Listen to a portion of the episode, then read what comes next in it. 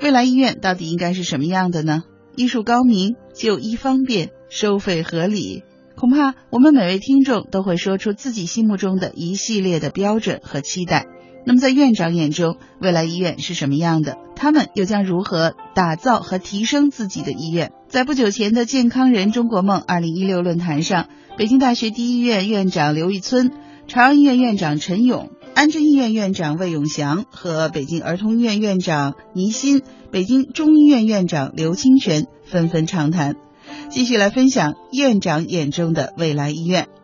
今天我们听到的是北京中医院院长刘清泉、北京儿童医院院长倪欣和安贞医院院长魏永怀对未来医院的看法。再问一个比较现实一点的问题，就是大家现在一说起来都是患者去医院看病挂号太难了，呃，找个非常可心的、非常非常好的医生又很难，患者很不满意。但是医生们呢，他们每天都在超负荷的工作，一天甚至看看上百个病人，工资待遇又非常低，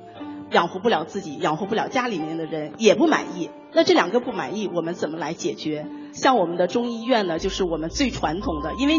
刘院长您那个地方的医生，因为我们要望闻问切，这是我们的传统诊疗方法，必须得要和病人有非常亲密的接触，而且还得要充分的交流才能问诊。那您觉得这两个不满意是不是在中医院？不存在，呃，存在的是找专家难，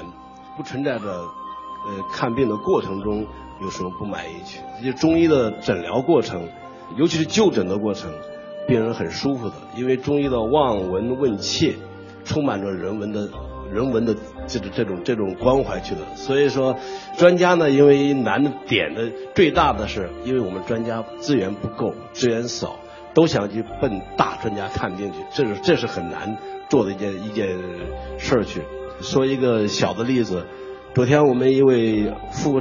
妇科的老专家，一个病人，呃，花了不少的钱找到病人找老老先生老看病，看完病以后呢，想约一下下一次看病的时间，因为下次老先生约的时间是一年半以后了，病人很不满意，我们也。找找到我来了，我说我也不好给你处理这个事儿，那么所有的处理呢，只能是下一次你再来，让我们老先生再多用点时间给你再看看病去的，但是其他的很难做去做去的，所以说现在资源的问题呢，限制了咱们呃病人看病难的最大的点是在在这样的，因为培养一个医生呢，又不是像咱们想的那么简单的一件事情的，可能很快几年都培养出来，不是的，需要一个非常艰苦的过程做去的。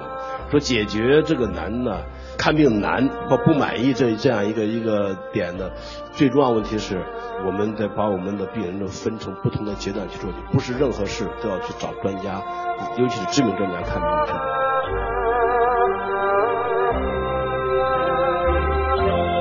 那我们接下来，倪院长，因为您是也是专科医院，而且是全国比较顶级的儿童专科医院哈，经常我们有。别人来找我们说，我们能不能帮一挂儿童医院的号？我说没办法，最好的方法是您找号贩子。这个是玩笑话，但是确实说明了我们的儿童医院的难处。大家也不愿意当儿科医生，然后患者呢，二胎放开以后，可能未来儿童医院的压力会更大。您怎么看这两个不满意？其实我在想，呃，主持人这个问题跟前面那个问题是一个相辅相成的，所以我在讲，我说。我最大的新年希望就是，当我们每一个需要到儿童医院看病的人提起儿童医院，就不再头疼。那这就是说，我们这两个不满意所导致的为什么头疼。那么大家想起儿童医院呢，就是主要的总结的就是这样：第一，没法停车，没法停，号挂不上；然后呢，等候时间太长。那么对于我们医生什么感觉呢？就每天这样多的病人，而且在外面这样去嘈杂，所以说呢，头都大了。那么看着病人的时候呢，实际上我们医生也是不满意的。要解决这两个不满意，我在想关键的问题，实际上就是说要从软件、硬件两方面来推动就行了。从硬件来看，我们在想，我们任何一个全国儿科服务体系的医院该怎么建设？啊，有多少人口覆盖多少？大家知道，说我们国家儿童零到十四岁和医生的比例啊是千分之零点四六，就一千个孩子只有半个医生去管。呃，说美国是一点六，这是很大一差距。那么从医院的建设来看，我们应该有多少多少的这个医医院来提供服务？